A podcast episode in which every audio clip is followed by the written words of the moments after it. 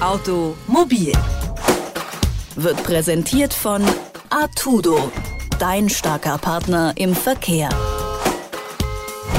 Mit Audi-Ampelinformationen wollen wir den Komfort für den Fahrer verbessern, die Sicherheit im Verkehr erhöhen und einen vorausschauenden ökonomischen Fahrstil fördern.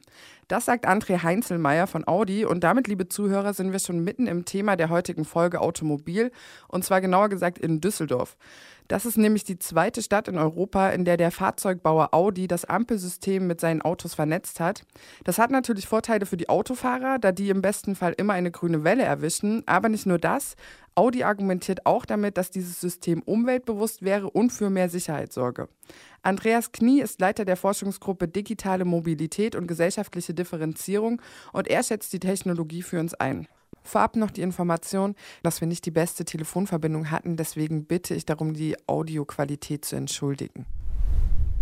Wie ist das denn zu bewerten? Leistet Audi damit jetzt einen Beitrag zu mehr Nachhaltigkeit und Sicherheit oder ist das eine reine Verkaufsstrategie? Ja, da muss man leider doch äh, deutlich sagen, dass das doch jetzt eine Verkaufsstrategie von Audi ist. Äh, vor dem Hintergrund natürlich des guten Arguments, dass der Verkehrsfluss immer ein, wenn er gut läuft, ein gutes Argument ist, dass wir weniger Staus, dann natürlich auch weniger Schadstoffe haben, äh, dass das natürlich für die Umwelt insgesamt besser wäre. Aber dafür müssen wir ganz andere Maßnahmen ergreifen, als einzelne Automarken mit Ampelschaltungen zu vernetzen. Das ist tatsächlich dann am Ende des Tages leider nur ein Marketing Gag von Audi, um sich natürlich von etwas zu unterscheiden, nämlich von den Konkurrenten, denn auf, ähm, auf hohem technischen Niveau sind mittlerweile alle und da sucht man natürlich jedes kleinste Merkmal, um sich von den Konkurrenten absetzen zu können. Ich wollte es gerade sagen, diese Überlegung äh, der intelligenten Ampel, die gibt es ja schon länger, zum Beispiel bei der Smart City. Und es gibt auch schon Städte, also zum Beispiel Wuppertal, ähm, die haben so ein intelligentes Ampelsystem eingerichtet. Was kann das denn leisten, wenn das für alle quasi gilt?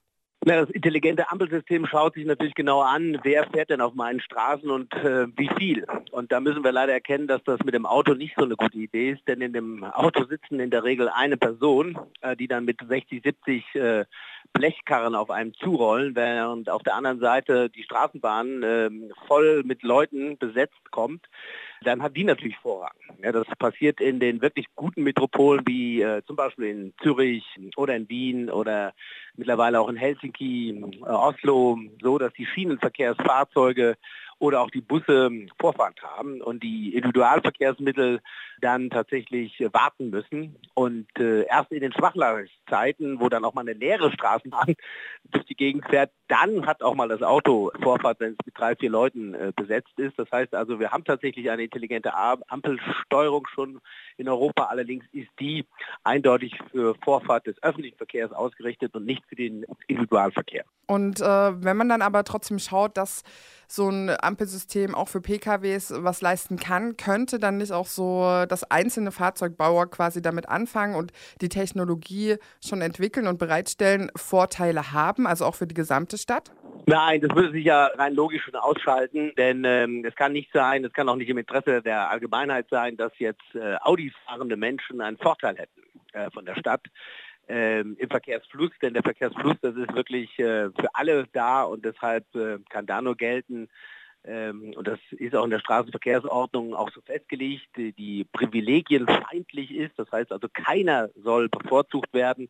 Das heißt also, wenn der Verkehrsfluss optimiert werden soll, und das sollte er, dann soll er für alle Fahrzeuge optimiert werden und nicht für einzelne Hersteller. Das äh, ist sicherlich nicht im Interesse der Allgemeinheit und es geht auch nicht, denn äh, wenn nur Audi-Fahrzeuge bevorzugt würden, würden die alle anderen äh, benachteiligt und hätten wir für die Nachteile und das würde sich dann in der Summe wieder aufheben. Das heißt, man hätte nichts gewonnen.